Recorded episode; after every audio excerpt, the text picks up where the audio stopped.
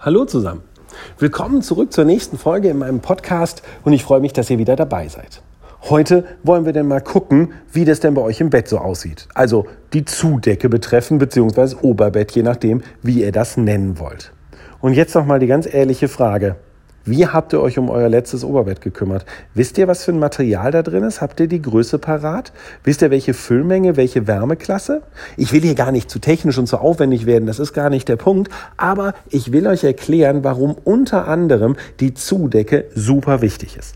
Also, man gibt über die Haut über die Nacht natürlich Feuchtigkeit ab und diese Feuchtigkeit soll verdunsten. Das ist wichtig. Und genau wie bei einer guten Sportkleidung muss eine Zudecke dafür sorgen, dass die Feuchtigkeit abtransportiert wird, von der Haut abtransportiert wird, aber ihr auch definitiv nicht friert. Also wenn ihr euch ein Laufshirt kauft, soll das genau das gleiche machen. Das heißt, Feuchtigkeit nicht auf dem Körper bleiben, ab nach draußen, aber egal welche Temperatur, ihr sollt nicht frieren. Das ist der Punkt. Und genau das gleiche kann eine gute Zudecke auch. Und ich will euch jetzt gar nicht sagen, welches die beste Zudecke ist, weil die beste gibt's nicht. Es gibt immer nur das, was für euch das Beste ist und dazu lasst euch beraten.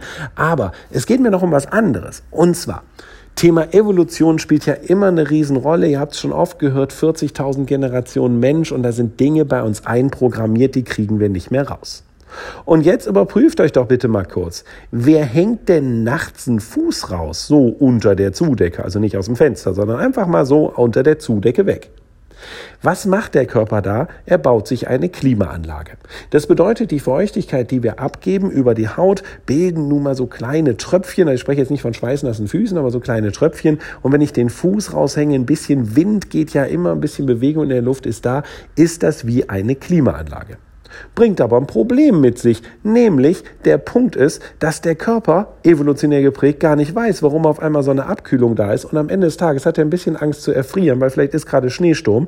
Und dann nutzt er die Schlafphasen nicht so tief aus, denn er will ja nicht erfrieren bis morgen früh.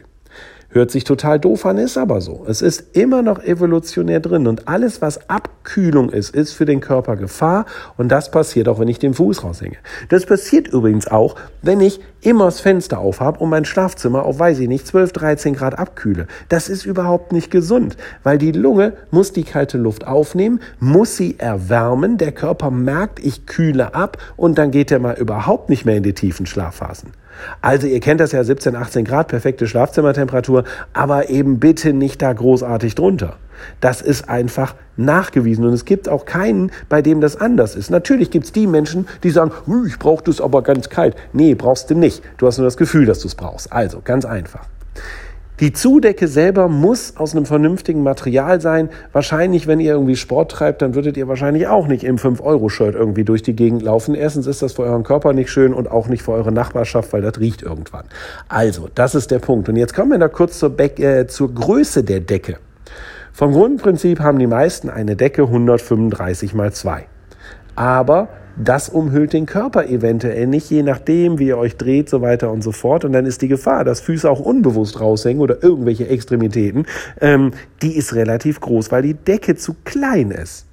1,55 mal 2,20 ist eine vernünftige Größe auch für normal große Leute. Das einfach mal so als Idee für einen alleine, weil man sich dann einfach einmuckeln kann. Es bringt eine gewisse Sicherheit für den Körper. Ihr kühlt nicht ab, aber achtet auf das vernünftige Material. Lasst euch da beraten und dann einfach so als Tipp, es gibt sehr, sehr gute Ganzjahresdecken, die könnt ihr eigentlich immer das ganze Jahr nutzen. Und wenn es dann wirklich mal so ist, dass wir diese tropischen Nächte haben, euer Schlafzimmer nicht abkühlt und es so richtig heiß ist, mein Gott, dann nehmt ihr nochmal so eine mega dünne Sommerdecke oder irgendwas. Aber die andere Decke sollte das ganze Jahr halten. Und ob man dann was Waschbares nimmt oder irgendein Naturhaar, wie auch immer, lasst euch da beraten.